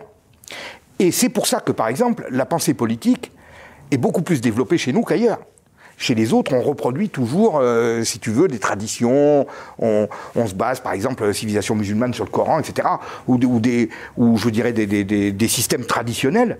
Chez nous, c'est en évolution constante. Pourquoi? Ben, Parce que c'est l'individualisme qui prime, donc la créativité, donc l'innovation permanente, donc la politique doit toujours s'adapter à toute une série d'innovations et de changements qui sont provoqués par, euh, je dirais, des individus qui sortent du lot et qui provoquent des changements. Alors, deux questions. D'abord, quelle différence tu fais entre civilisation occidentale et civilisation européenne, si tant est qu'il y en ait une? Alors, européenne, oui, euh, il y a une différence dans le sens qu'aujourd'hui, l'Occident, euh, on va dire que c'est plutôt le leader, c'est les États-Unis. Bon, donc une civilisation qui est encore plus déracinée. C'est-à-dire, si tu veux, c'est les États-Unis, c'est le, paroxysme de l'Occident, dans le sens que à la différence de la civilisation européenne, les États-Unis, c'est une nation jeune, avec des gens qui sont venus, euh, je dirais, qui ont quitté euh, leur vie ancienne pour, pour, bâtir en quelque sorte un monde nouveau. Donc, les États-Unis, c'est le terrain d'expression du paroxysme de cet individualisme. Et donc, on peut dire qu'il y a quand même une nuance, pas une différence, mais une nuance entre une civilisation européenne qui, tout en étant individualiste, dynamique, etc., est quand même très influencé par son histoire. Une histoire importante. Voilà, une histoire importante qui pèse encore, puisque euh, les morts gouvernent encore les vivants. Hein, c'est bon. Mais aux États-Unis, nous avons une civilisation qui est encore plus individualiste, encore plus innovante, encore plus dynamique, parce que on, a recréé un monde nouveau, le nouveau monde, euh, sur cette base-là. C'est quoi les autres grandes seconde question, les autres grandes civilisations euh, euh, autre que la civilisation occidentale. C'est Tipton qui en a parlé dans son livre Le choc des civilisations, qui est un livre de référence. Hein. Donc il y a la civilisation orthodoxe autour de, la Russie, il y a la civilisation japonaise. On considère que le Japon est une civilisation en soi. Voilà. Il y a ensuite la civilisation asiatique autour de la Chine, etc. La, la civilisation hindoue. Et après, il y a une civilisation latino-américaine qui, elle aussi, est un peu comme la Russie, est à la limite de la civilisation euh, occidentale, mais elle n'y est pas. Et ensuite, nous avons la civilisation arabo-musulmane. Voilà. Alors, euh, quand on te lit, euh, Olivier euh, Piacentini, on a parfois l'impression que la civilisation occidentale, c'est quelque chose de figé, qui n'a pas forcément vocation à évoluer. Est-ce que c'est pas le propre des civilisations que de s'adapter et de changer, justement? Mais justement, j'ai jamais dit que la civilisation occidentale était figée. J'ai toujours dit que c'était la civilisation de l'évolution constante et du changement. Et d'ailleurs, c'est l'Occident qui a inventé le capitalisme. Comment le capitalisme a avancé? Comment est-ce qu'il est devenu dynamique? Ben, C'est le principe de destruction créatrice, c'est-à-dire que ce qui ne marche plus devient obsolète et balayé par les avancées, et puis il y a des choses nouvelles qui viennent prendre le relais. C'est ça l'Occident. Et, c'est ça l'Occident et pas les autres. Les autres ne fonctionnent pas comme ça. Les autres, on cherche toujours à maintenir l'existant et, à le pousser jusqu'au bout. L'Occident, c'est ça. Donc pour moi, c'est pas figé l'Occident. C'est appelé à évoluer en permanence, mais c'est quand même basé sur des valeurs fondamentales permanente et, auquel il faut se référer. Si on ne s'en réfère plus, si au contraire on leur tourne le dos, si on leur crache dessus, ben c'est là où on entame un processus de décomposition. Et je pense qu'on a, on a, on, a commencé. Sur ce canapé, dans cette émission euh, précédemment, Michel Onfray euh, m'avait un peu interpellé, d'ailleurs, ça m'avait un peu surpris, euh, en laissant entendre que toutes les civilisations étaient appelées à disparaître aussi à un moment donné. Alors tu parles d'évolution. Qu'est-ce que tu réponds à ceux qui, qui peuvent penser que les civilisations, elles naissent, elles prospèrent, et puis elles meurent, elles sont un peu comme les êtres humains. C'est un fait qui a été développé par Spengler, hein, euh, Oswald Spengler, le déclin de la civilisation, et euh, où il explique que les civilisations, ben, c'est comme un corps organique. Elles ont des saisons. Alors il y a le printemps, c'est la naissance. Et alors ça tourne toujours. C'est toujours une religion, euh, l'apparition d'une religion qui qui va provoquer, je dirais, les germes. C'est-à-dire cette religion fascine, plaît, les gens y croient, et donc autour, on bâtit une société autour de ça. Puis après, il y a l'été, c'est l'expansion de cette euh, civilisation. L'automne, c'est quand elle commence à se décrépir, et puis l'hiver, euh, ben voilà. Et Oswald Spengler avait décrit ces processus pour l'Occident, et il avait dit, nous allons rentrer dans l'hiver au début du XXIe siècle. C'est rigolo. Hein, euh, il avait été bah voilà, et en Quoi. Oui, parce qu'en 2001, c'est quand même l'attaque des tours du World Trade Center. Mine de rien, c'est quand même une image forte qui montre qu'aujourd'hui, on est attaqué sur notre territoire, ce qui, ce qui n'était plus arrivé. C'est quoi les symptômes d'ailleurs du déclin de l'Occident euh, que tu pourrais identifier? Ben, Très clairement, nous avons euh, une part de production euh, relative qui est en, chute permanente, hein, c'est-à-dire que l'Occident représentait, je crois, dans les années 90 encore 75% du PIB mondial. Aujourd'hui, c'est moins de 50%. Donc une part relative qui a baissé. Alors on va te dire, il y a une croissance. Mais oui, mais quand c'est d'autres qui te prennent tes parts de marché de PIB, ça veut dire que l'accès aux aux matières premières, l'accès aux fournitures et autres, tu as des concurrents qui concurrencent là-dessus et qui, au final, créent petit à petit de plus en plus de pénuries, puisqu'il y en a d'autres qui peuvent l'acheter. Tu as vu quand il y a eu l'histoire des masques, etc. Bon, mais c'était des problèmes que nous n'avions pas il y, a, il y a 30 ans. Donc, déclin relatif de la production, endettement pour essayer de soutenir le bateau à flot, alors que ce n'est plus le cas. Nous avons des questions démographiques qui sont quand même terribles, c'est-à-dire qu'on euh, ne renouvelle plus nos générations. Et, ça, c'est quand même l'esprit très profond d'une civilisation qui ne croit plus en l'avenir, qui ne s'aime plus. Euh, c'est ce que je décris d'ailleurs dans mon livre très précisément. Hein. L'Occident, euh, euh, la démographie c'est un signe, mais le fond de l'affaire c'est que on ne s'aime plus.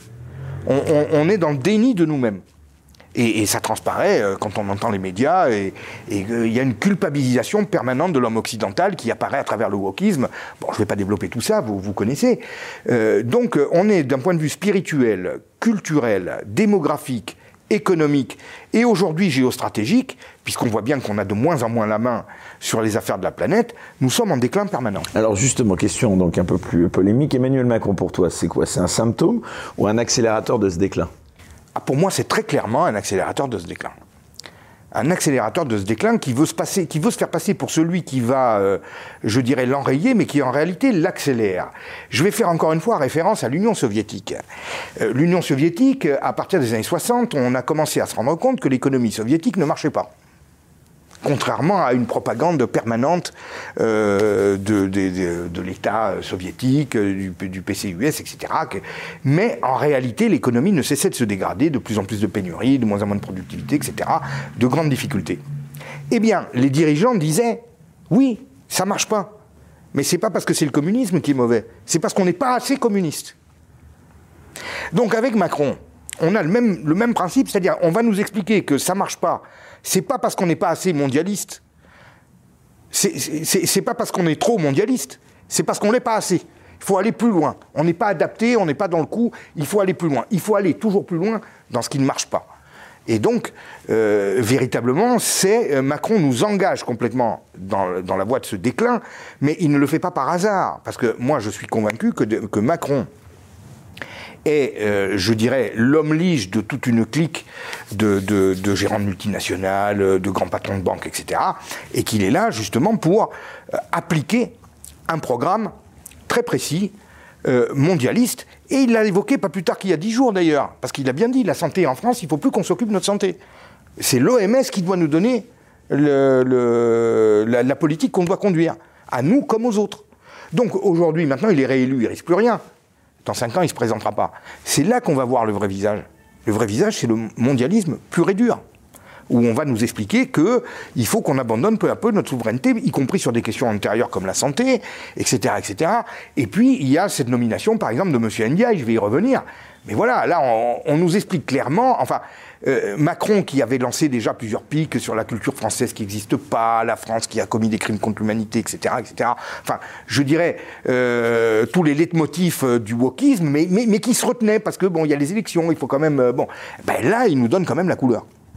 Juste euh, parenthèse avant justement de parler du nouveau ministre de l'Éducation nationale, euh, la responsabilité de la gauche et de mai 68 dans ce qui pourrait euh, être qualifié donc selon toi d'effondrement de cette entre guillemets civilisation, c'est quoi leur responsabilité? Elle est énorme pour moi. J'en ai beaucoup parlé dans un livre qui s'appelle Le crépuscule de l'Occident.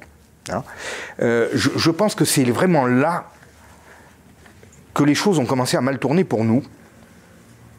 Pourquoi? Parce que nous avions la période des Trente Glorieuses, une période des Trente Glorieuses où il y avait une production assurée sur place par des ouvriers, des employés, des salariés sur place, avec des chefs d'entreprise sur place, la production qui était consommée sur place, où bon, il y avait de l'exportation, mais le gros c'était quand même consommé dans la sphère occidentale, on va dire, et tout ce qui était investi par les entreprises se retrouvait dans le niveau de vie, l'enrichissement des populations, ça tournait. Et d'ailleurs, moi, j'écoute des gens à la télé comme Mélenchon, par exemple, ou Besancenot, qui nous disent Ah oui, nous, on veut revenir à la part capital-travail qui était celle de la période, par exemple, Giscard. Mais à l'époque de Giscard, ils n'arrêtaient pas de le critiquer, Giscard. Maintenant, le capital a pris de plus en plus d'importance dans la répartition des richesses, et ils voudraient revenir à la période Giscard, alors que justement, ils n'ont cessé euh, de, euh, de vilipender ces gouvernants, De Gaulle, Pompidou, etc., qui justement avaient réussi à maintenir la production sur place et à favoriser l'émergence d'une classe moyenne. Bon, à l'issue de cette période des Trente Glorieuses, qu'est-ce qui s'est passé vers la fin? Et à mon avis, c'est ce qui a provoqué la fin, plus que le choc pétrolier. C'est qu'il y a eu ces révoltes étudiantes et dans la foulée les grèves générales euh, des ouvriers en France, mais en Italie, en Allemagne, aux États-Unis, partout. Et là, il y a une rupture dans le pacte de confiance, c'est-à-dire que l'élite économique s'est dit, mais est-ce qu'on peut encore compter sur la force de travail qu'il y a chez nous, puisque on partage de plus en plus, on donne de plus en plus, et au final, on se retrouve avec des révoltes comme on n'en a jamais connues. Donc je pense que ça a brisé le pacte de confiance qui existait entre les catégories sociales, employeurs, etc. Et euh, ça a créé un malaise, et en plus ça a changé, je dirais, la façon de penser et les orientations des gens qui se sont de plus en plus tournés vers les loisirs, le bien-être, etc. Alors évidemment, on n'est pas contre, nous-mêmes on participe plus ou moins de ça. Mais on oublie de plus en plus que c'est le travail qui fonde quand même notre niveau de vie et qui fonde la prospérité à la fois individuelle, mais aussi de notre nation. On l'oublie de plus en plus. Et les politiques sociales qui ont suivi euh, la période de mai 68 pour répondre à ça n'ont cessé de dévaloriser le travail, n'ont cessé de dévaloriser l'esprit d'initiative, le, le goût du risque, l'entreprise. Et donc ça a participé grandement, grandement et même de façon déterminante à au début du déclin de l'Occident. Alors j'ai trois questions à présent qui sont liées, donc j'aimerais que tu m'y répondes, je vais te les donner euh, groupées. D'abord j'aimerais que tu me dises quelles sont selon toi les civilisations qui sont ennemies de la civilisation occidentale, première question. Ensuite j'aimerais que tu me dises euh, si on va selon toi inévitablement vers une guerre des civilisations. Et enfin euh, j'aimerais que tu me dises donc qui a selon toi le plus de chances de la gagner, cette guerre des civilisations, si on va vers elle. Donc première chose, les civilisations ennemies. Moi, j'en vois deux. Alors, euh, sur deux plans, deux plans directement. Alors, ennemi, euh, bon, c'est le problème quand on dit ça, on a l'impression que tout le monde est embarqué là-dedans. Mais aujourd'hui, nous avons des ennemis dans le monde arabo-musulman, des ennemis déclarés. Erdogan. Nous avons Daesh qui a été un État. non reconnu, mais un État. Donc nous avons véritablement des ennemis. Donc c'est cette civilisation-là qui, selon toi, est ennemie de la civilisation occidentale. Mais et ça se dit. Ça se dit. Encore une fois, je ne mêle pas tout le monde. Enfin, dans qui cette- souhaite sa chute, on va dire. Qui souhaite sa chute parce qu'il y a véritablement une fracture, euh, je dirais, euh, civilisationnelle, religieuse, profonde, culturelle, qui, qui conditionne d'ailleurs, je ne vais pas dire une haine, mais une incompréhension, y compris parmi les populations sur place. Il y a certaines populations ici qui ne comprennent pas notre civilisation. Et ce qui implique que, selon toi, on irait vers une guerre des civilisations inévitable, inéluctable Mais la guerre entre ce- cette partie civilisation est déjà entamée, puisque nous avons des groupes terroristes qui sont tournés contre nous en permanence. Et nous avons aujourd'hui des États, encore une fois, comme la Turquie, qui disent clairement qu'elles veulent propager l'islam en Europe parce que notre civilisation est décadente et qu'on ne, les aime pas. Euh, vous avez un discours d'Erdogan auprès de la conférence des pays musulmans où il dit euh, Oui, vous êtes obligés d'aller avec les Occidentaux, de traiter avec eux, mais ils n'aiment pas nos enfants. Ils ne nous aiment pas. Sur le, excuse-moi euh, de faire encore une fois une parenthèse peut-être un petit peu caricaturale, mais qui voulait dire beaucoup de choses. Cette histoire du Burkini à Grenoble. Euh, Qu'est-ce que tu en as pensé? Donc on rappelle donc le contexte. La mairie de Grenoble qui a quand même réussi à entre guillemets obtenir euh, de la justice, et bien que l'on ait le droit de se baigner en Burkini. Et puis le parquet a fait appel, on en est là, décision suspendue. Vauquier, qui à la région a dit qu'il allait plus allouer de subventions à la mairie. Euh, bon, on Ah oui, arrive mais alors, cas. moi, moi, alors, pour prendre un peu de, de hauteur là-dessus, je vois. Bon, mais c'est le parti écologiste, je crois, hein, le maire de Grenoble, hein, c'est ça. Hein, Oui, donc, des 68 arts invétérés, hein, à la base. hein, C'était la quintessence de mai 68, l'écologie, Et de l'autre côté, la libération de la femme, républicains. libération sexuelle, etc., etc. Bon, très bien. Et puis alors maintenant, on se bat pour le Burkini. Les, mêmes qui nous défendaient l'avortement, euh, la contraception, euh, euh, la libération sexuelle, la libération des mœurs, tout ça, ben les mêmes maintenant se battent pour le Burkini. Non mais enfin, soyons sérieux, on va à la gamelle électorale, parce qu'on sait que maintenant il y a un électorat musulman qui d'ailleurs a fait un appoint très important à Mélenchon pour le deuxième tour, parce que 70% des électeurs mu- musulmans ont voté euh, Mélenchon au premier tour de l'élection présidentielle, c'est quand même massif. Et donc, pour ne pas déplaire à cet électorat-là, on jette à la poubelle euh, toutes les idoles qu'on a adorées pendant 40, 50 ans, et, quand on était un peu contre ça ou réticent, ah ben on était traité tous les noms, réac, facho, etc. Et ben là, on va, on va se mettre à la remorque d'un truc. Enfin, franchement, c'est c'est quand même incroyable. Là, on n'est plus dans la vision traditionnelle de la femme, on est dans la femme soumise et qu'il faut cacher au regard des hommes. Il faut la préserver du regard des hommes. Mais depuis quand on parle, euh, euh, Ça fait combien de décennies qu'on ne parle plus comme ça, nous, ici? Ça fait quand même un bon bout de temps.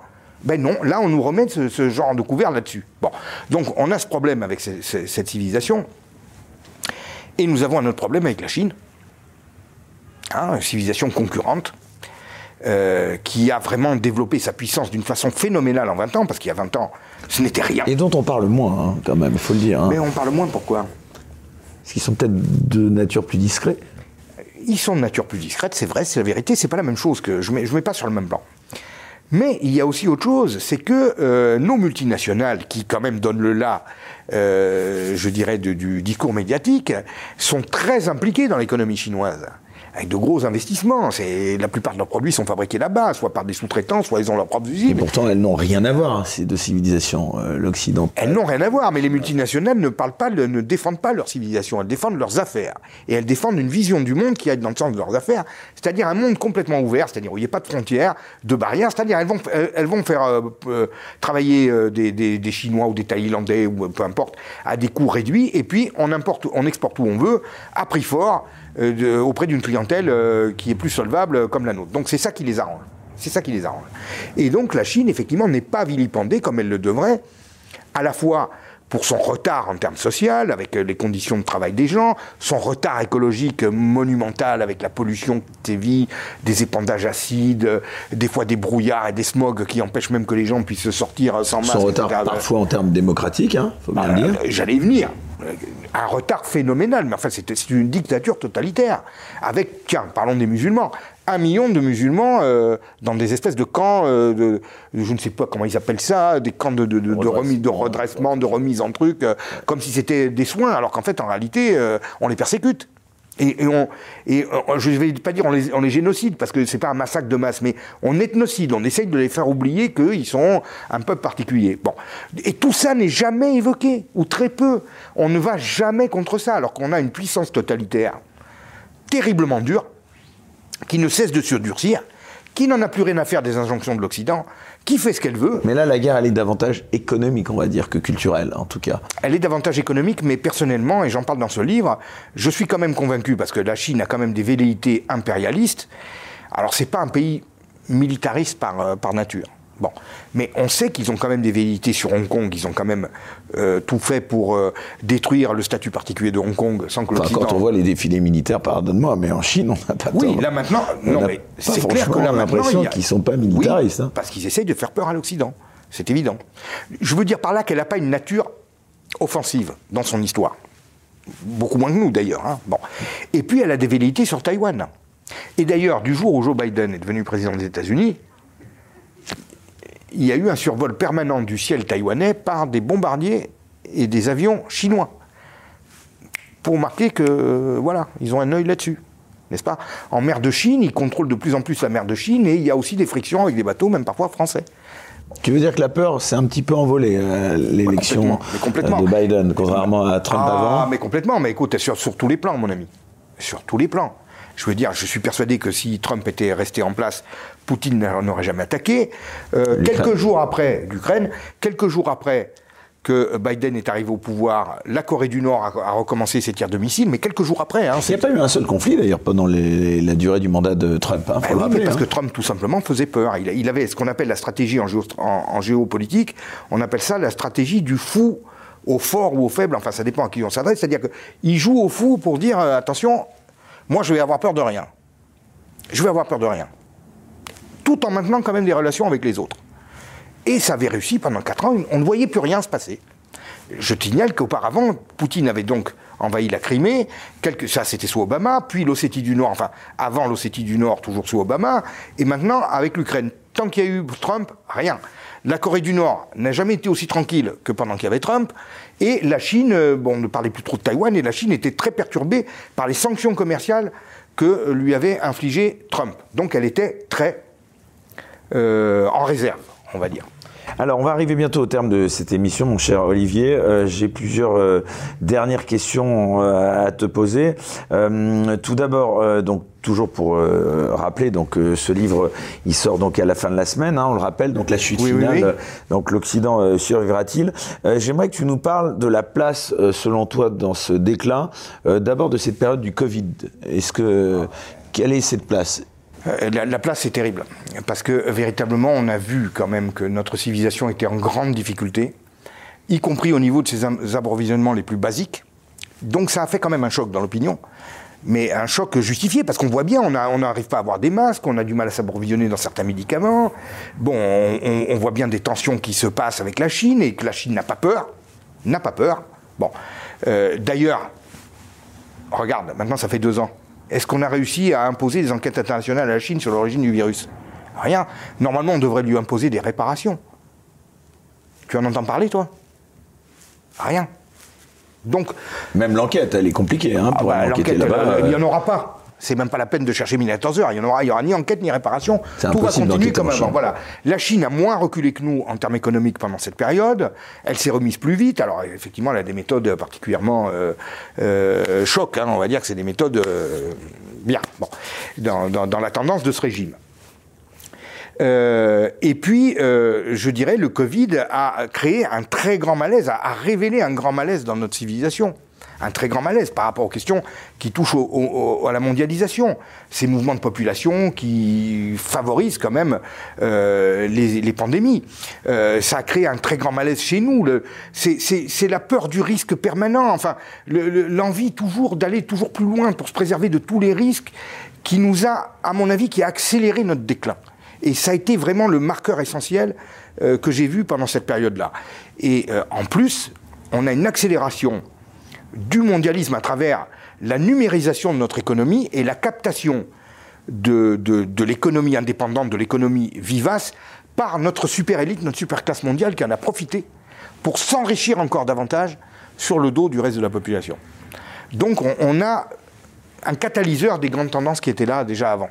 Bon, et puis inévitablement, là, je peux pas m'empêcher de te poser aussi la question de la place de la guerre en Ukraine dans le déclin de cette civilisation. Quelle est-elle?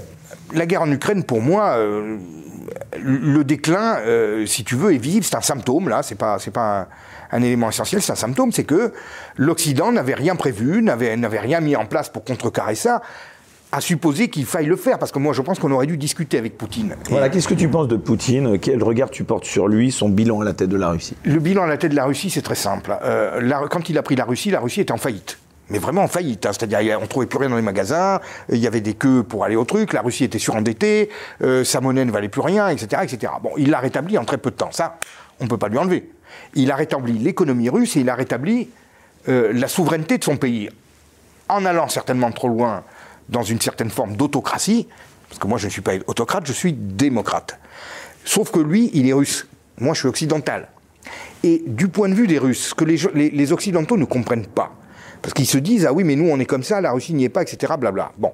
Mais du point de vue d'un Russe, il voit son pays qui a retrouvé sa puissance. On lui dit c'est autocratique, mais la Russie n'a jamais été démocrate. Il y a eu le tsar et l'Union soviétique c'est-à-dire des autocraties bien pires. Donc pour lui, il est quand même dans une phase moins autocratique que ce qu'il a connu jusqu'à présent. Son économie est rétablie. Bon, ben, globalement, il y a quand même une majorité de la population qui peut-être maintenant commence à en avoir marre, parce que au bout d'un moment, c'est toujours pareil. Il y a un dirigeant qui, a, est là depuis longtemps, bon, évidemment qu'il y a une opposition de plus en plus forte qui, gronde, etc. Mais globalement, je ne suis pas persuadé que le peuple russe rejette massivement Poutine. Et, je pense que si les Occidentaux comptent sur la révolte du peuple russe contre Poutine, euh, je suis pas sûr qu'ils voient euh, leurs espoirs aboutir. Euh, donc on arrive, donc je le disais au terme de cette émission, il y a une question inévitable que je ne peux pas m'empêcher euh, euh, de te poser, c'est qu'est-ce que tu penses de la, et j'emploie ce terme justement dans un but bien précis, de la nazification qui touche presque obligatoirement toute personne qui ose parler en termes de civilisation. Est-ce que c'est un terme... pense, finalement, alors nazification, euh, moi j'ai constaté à travers les commentaires et les retours que j'ai sur Facebook et compagnie. Bah, Eric Zemmour, très, peu me l'applique à moi. Tout de suite, euh, oui, c'est Eric Zemmour, oui. Eric Zemmour, oui. Euh, bon, alors, c'est vrai que lui a osé parler de ce problème, je dirais, de, de, de l'occupation, dont je ne parle pas, je ne suis pas spécialiste, donc c'est pas, pas un sujet qui, c'est un sujet qui m'intéresse, mais enfin, je, je Mais de manière générale, tu as le sentiment d'être de parler d'un sujet glissant, entre guillemets, euh, quand tu parles de civilisation Oui, bien sûr. Immédiatement, quand on parle de civilisation, on est renvoyé à quelqu'un qui défend presque une race. Alors, c'est pas mon propos. Moi, je défends pas la, race blanche ou le truc, je, défends la civilisation occidentale, c'est-à-dire notre mode de vie. D'ailleurs, c'est bien parce que tu, tu l'as dit toi-même au cours de cette émission, tu es marié à une africaine. Je suis marié à une africaine, bien sûr. Et j'aime beaucoup, et j'aime beaucoup aller en Afrique. Et même quand j'étais jeune, tu sais, j'ai passé trois semaines à Cuba, pas à Varadero dans un camp de vacances, mais chez l'habitant, avec un ami, on, pour découvrir le pays et vraiment la vie des gens. On a fait la même chose au Mexique. Je vais très souvent en Afrique. Bon. Je peux te demander de, quel euh, pays est originaire Du Bénin. Du Bénin. Bénin, que De Gaulle appelait le quartier latin de l'Afrique. Qui est quand même, en termes de culture, assez loin de la France. C'est loin de la France, mais enfin déjà, ils sont francophones, ils connaissent la France, ils l'aiment beaucoup. La culture, effectivement, les modes de vie n'ont rien à voir. Mais c'est ça la beauté du monde aussi. Moi, je suis pas pour que l'Occident écrase tout le monde et qu'il y ait plus Et que les civilisations puissent cohabiter ensemble. Puissent cohabiter, s'épanouir elles-mêmes, vivre leur vie et s'enrichir l'une l'autre S'enrichir l'une l'autre de, la différence. Une civilisation, c'est une manière de voir la vie qui a été, euh, je dirais, euh, créée dans une région particulière du monde, comme la civilisation euh, subsaharienne. Bon. c'est une manière de voir la vie qui n'est pas la nôtre. Et moi, je ne crache pas sur la civilisation africaine ou la civilisation même arabo-musulmane, etc. Non, c'est une autre manière de voir la vie. Il présente une autre facette de l'humanité que la nôtre. Mais je constate que c'est sur la nôtre qu'on crache toute la journée, aujourd'hui les Occidentaux, pas forcément le peuple, mais nos élites nous crachent dessus matin, midi et soir sur nos modes de vie, notre façon de vivre, notre façon de voir la vie, notre histoire. Or, si on n'a plus cette, cette fierté de, quand même d'être nous-mêmes, hein, ce, sentiment de bien vivre chez nous, d'être bien comme on est, de pouvoir vraiment apporter quelque chose au reste du monde, ben, on sera bougri, on n'est pas bien, on, sent un malaise, on est toujours gêné, on a, toujours l'impression qu'il faut qu'on s'excuse auprès de tout le monde, mais, on a à s'excuser de rien du tout. De rien du tout. Moi, je suis fier d'être euh, ce que je suis. Je, et comme je suis fier que ma femme soit africaine, il n'y a pas de problème. Et, si j'étais autre chose, je le serais aussi. Mais je dois dire vraiment, je, je, trouve qu'aujourd'hui, on se, on se crache dessus. Et quand on refuse de rentrer dans ce jeu-là, effectivement, on est traité de nazi. Mais moi, je, je, je, je, ne parle jamais d'écraser les autres civilisations. Je ne parle pas de, de, de, de, de les dominer ou de ce que je parle d'être nous-mêmes et de continuer à vivre notre vie comme on l'a vécu et de poursuivre notre évolution, mais d'une façon, je dirais, sereine et en étant sûr de nous et fier de nous. Ce choc des civilisations, il n'a pas atteint son paroxysme avec cette guerre en Ukraine, justement, puisqu'il y en a beaucoup sur la responsabilité euh, de la guerre, évidemment. Euh, beaucoup l'imputent, évidemment, euh, à juste titre, puisque c'est quand même le pays qui a agressé l'Ukraine, à la Russie, mais d'autres disent que finalement, c'était l'Occident, les États-Unis, l'OTAN, qui auraient été responsables Encore de cette une fois, moi, je, vois ça comme un épisode révélateur. Tu, leur dis quoi à ces gens Je vois ça comme un épisode révélateur de l'affaiblissement de l'Occident. Je vois pas ça comme l'élément déclencheur, parce qu'encore une fois, c'est pas la Russie qui menace l'Occident. C'est pas le modèle russe qui, euh, euh, qui, qui, menace l'Occident en particulier. Euh, je, je, je, vois pas du tout les choses de cette manière-là. Je pense qu'encore une fois, véritablement, les pôles de civilisation où il y a des gens qui sont tournés contre nous, c'est la Chine et c'est le monde arabo-musulman. Et avec ces deux civilisations, il y a déjà des escarmouches, voire plus que ça, qui, ont, qui ont déjà eu lieu depuis une bonne vingtaine, voire une trentaine d'années. Bon, et puis dernière question, donc euh, Olivier, euh, justement, tu en parlais à un moment donné dans cette émission aussi euh, de ces défaitistes, des personnes qui voient tout, en, on va dire, en, noir. comment tu hum, juges ou quel regard tu portes sur ces défaitistes, comme l'était par exemple le célèbre écrivain Jean Raspail, ou plus récemment, comme peut l'être Michel Houellebecq, qui estime que le combat est déjà perdu? Moi, je ne crois pas du tout que le combat soit perdu, parce qu'encore une fois, je te répète, la civilisation occidentale, c'est la civilisation d'exception. Et elle a véritablement quelque chose en plus de tous les autres, une résilience, parce qu'on a quand même ces qualités où, qu'on le veuille ou non, on attire les autres. C'est toujours nous, bien qu'on se crache dessus, c'est toujours nous la référence. C'est toujours chez nous que les gens veulent venir. C'est toujours nous qu'ils regardent, et c'est nous qu'ils veulent imiter. Voilà. Même la Chine n'a pas une force créatrice si forte que ça. Elle copie beaucoup, elle reprend. Mais c'est nous qui avons la force d'entraînement en termes de créativité et de tout un tas de choses. Donc moi, je suis sûr que la civilisation occidentale va survivre et elle va survivre d'autant mieux qu'elle se ressaisira de plus en plus vite. Parce qu'encore une fois, son déclin est moins exogène qu'endogène. Nous sommes les principaux vecteurs de notre déclin et en tout cas une partie de euh, je dirais, de, de, de, ceux qui vivent parmi nous, cette super élite qui nous entraîne vers ce déclin.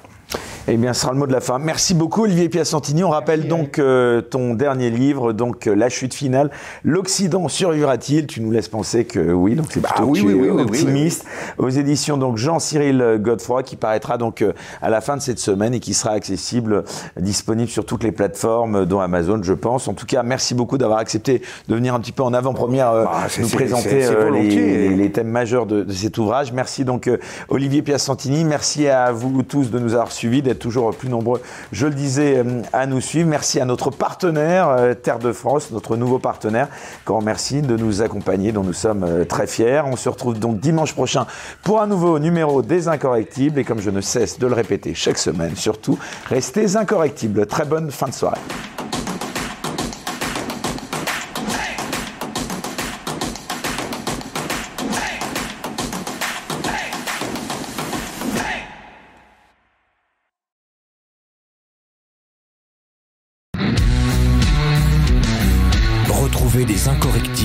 Avec terredefrance.fr, la nouvelle marque solidaire et patriote.